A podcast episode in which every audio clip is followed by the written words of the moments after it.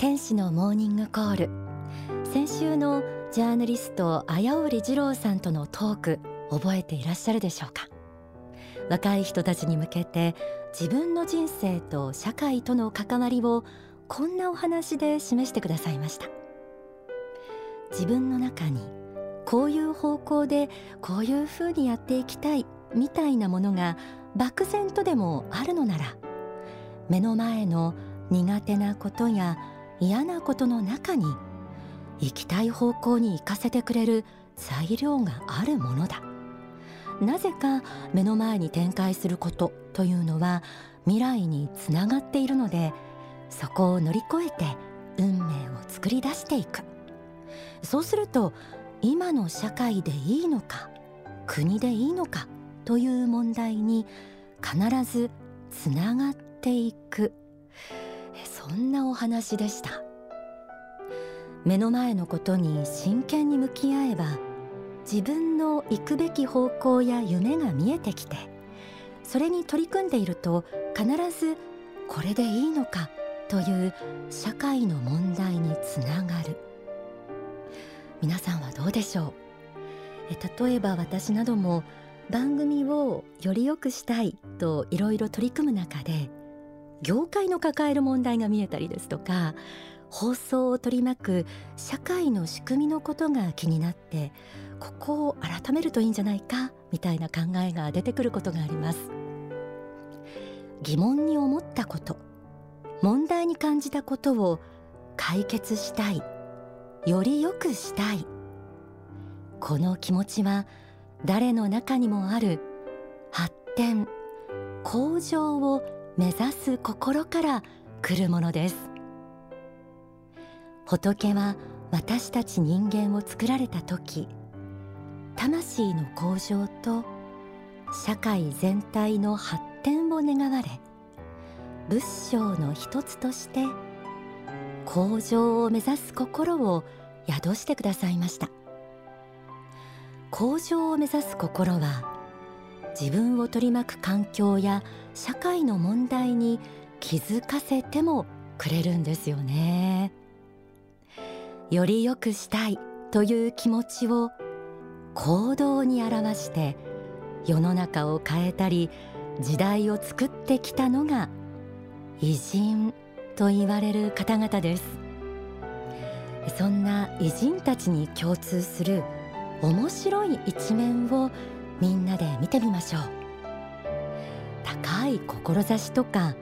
努力精進などの崇高で真面目な態度にも学ぶべきところはあると思うんですけれども偉人の持つ側面をみんなで楽しく眺めると自分の中の積極的な気持ちが目覚めるかもしれません。えまずはこちらをお聞きください。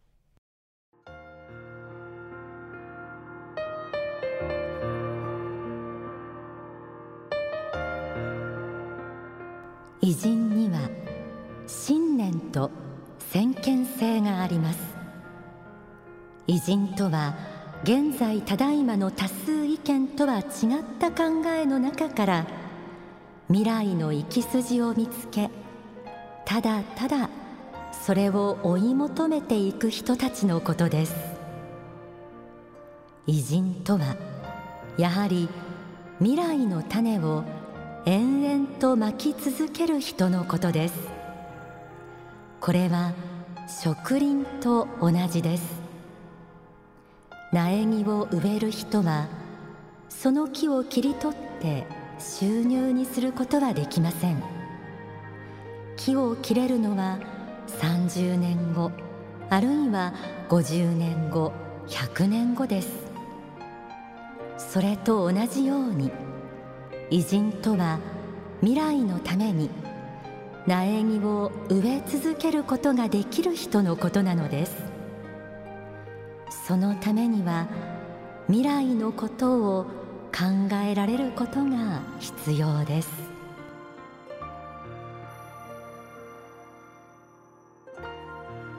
感動を与えるためにという書籍から朗読しました。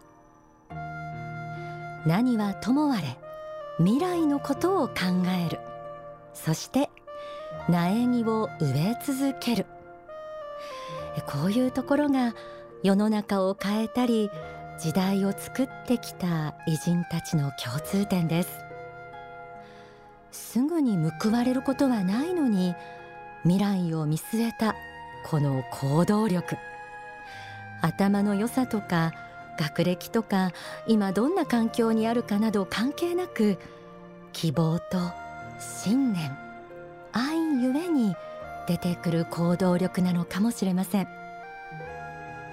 思えば明治維新の志士たちも世の中を変えてきましたが例えば坂本龍馬も国の未来を考えて無視なる行動を続けました。私は龍馬の先見性や愛情の深さにものすごくダイナミズムを感じます。このダイナミズムが崇高なだけではない面白いところでもありましょう。世の中を変えたり時代を作ってきた方々の面白い面はこんなところにもあります。書籍想像の方を紐解いてみましょう。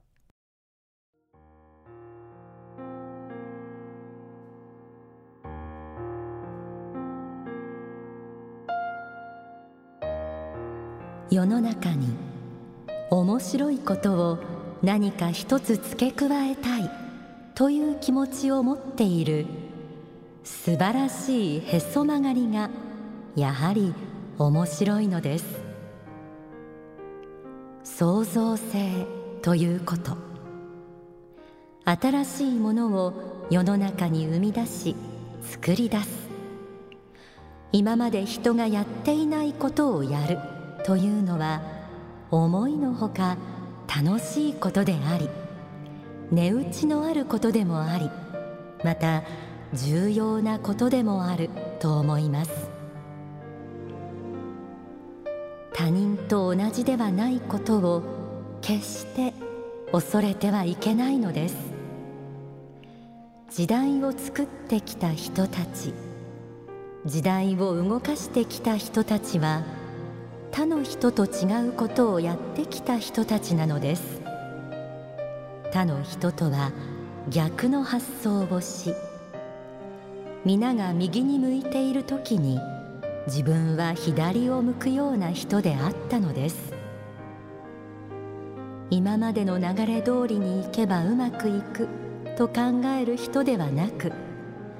今までとは全然違うことを考える人が時代を作り時代を動かしてきたわけです。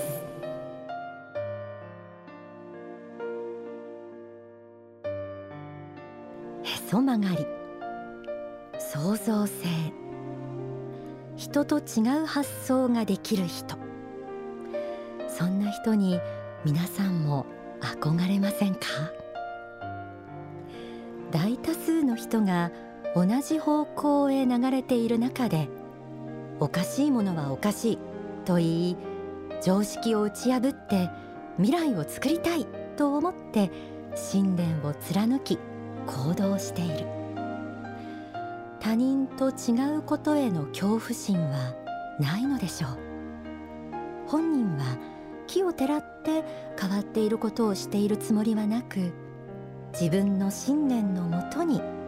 当たり前のことを続けているだけなのかもしれません。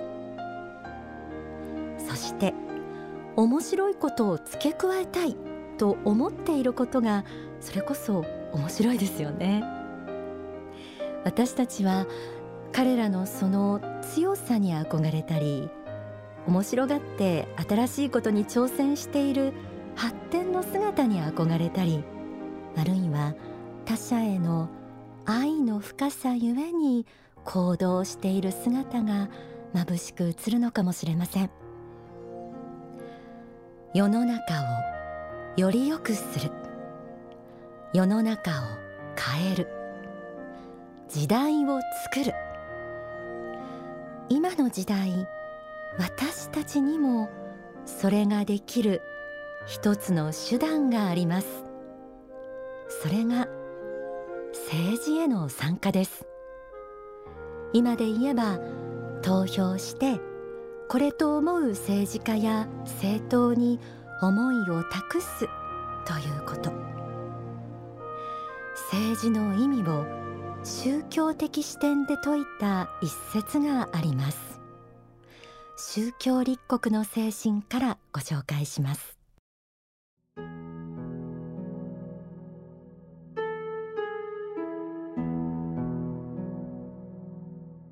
政治とは何か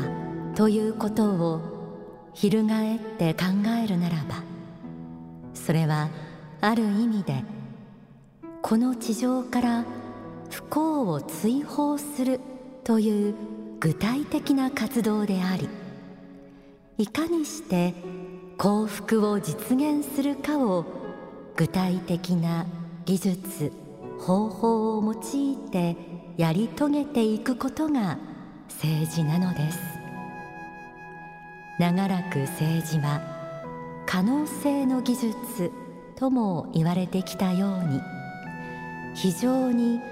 創造性の高い仕事の一つです。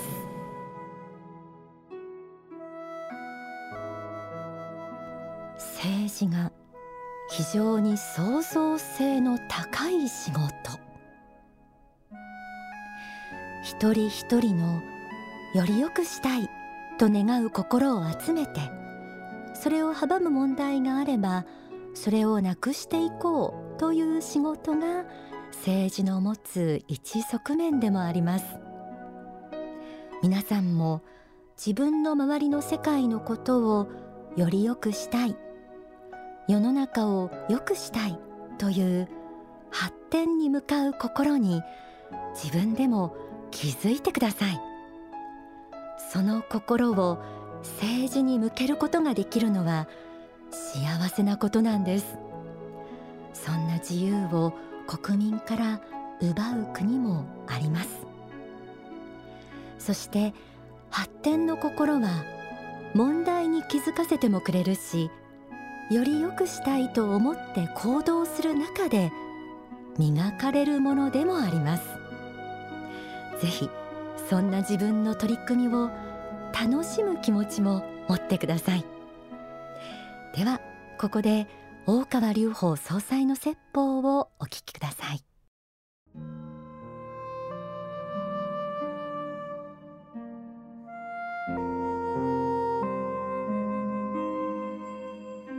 それぞれ持って生まれた天分才能というのはバラバラです。みんなが同じ道に入るわけではありません。幸福の科学では勉強をよくしろと、まあ、言っていますけれどもみんながみんな秀才になって研究者になったり役になったり銀行員や放送家になるわけではありません。いろんな世界に行かれるはずですからまず自分の適性に立つということが非常に大事です。だから自分自身のうちに未来を見つけなければいけません。自分自身の心の内にある未来の姿を発見することが非常に大事です。どういう未来が未来の目があなたのうちにありますか？それを発見していただきたいんです。だから各いろんなどんな世界に入っていってもいいからそれぞれの適性はいろいろですのでどの世界でもいいからどの世界でも世界一を目指して世界一の一流の中の一流世界の一世界でこれをやったのは俺が初めてだっていうようなものをですね目指していってほしいんですよ。そして新しい第二のルネサンスを作ることです。そうすれば水が高くから低くに流れるようにこの新しいルネサンスを学ぶために世界の人たちが日本に来て学んで各国に散ってこの教えをこの文化を広めてくれます。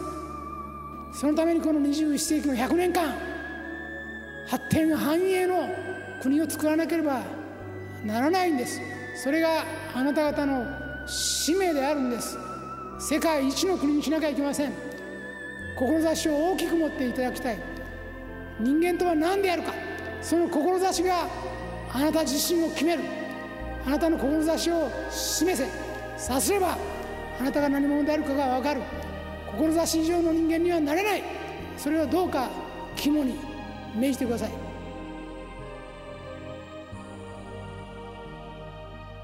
お聞きいただいた説法は書籍勇気の方に収められています。